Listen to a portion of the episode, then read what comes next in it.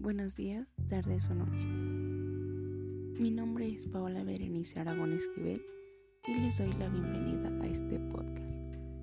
Pues hablaremos un poco sobre qué es la gerontología. Para comenzar, el envejecimiento es parte del ciclo vital de las personas.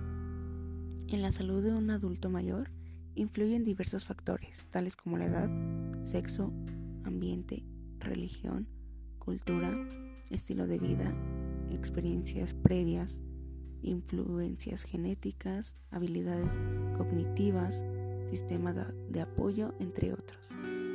Ya entendiendo un poco sobre qué es la vejez, hablaremos sobre qué es la gerontología. Podemos decir que la gerontología es una ciencia que se encarga de estudiar aspectos de la vejez.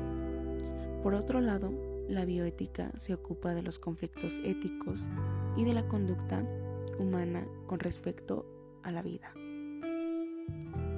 Relación entre la gerontología y la bioética. Tiene mucha relación ya que demanda la consideración de los modelos asistenciales, de los principios de equidad y distribución de los recursos y del ejercicio de un enfoque nuevo de la ética profesional adaptada a estas necesidades. Alcance de la gerontología.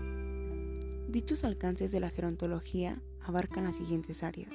Psicología, sociología, sexualidad, tanatología, nutrición, odontología, enfermería, calidad de vida, trabajo social, temas legales, enfoques intergeneracionales, educativos, rehabilitación, entre otros. Límites y responsabilidades de la gerontología. Como objetivo general tenemos eh, pues el objetivo, como ya lo recalqué, de fomentar y promocionar un estilo de vida saludable para un envejecimiento activo. Entre sus responsabilidades tenemos las más importantes y las que destacan más, como promocionar y fomentar un estilo de vida saludable para un envejecimiento activo, eh, la prevención de daños a la salud, el estudio de estos procesos intergeneracionales y familiares.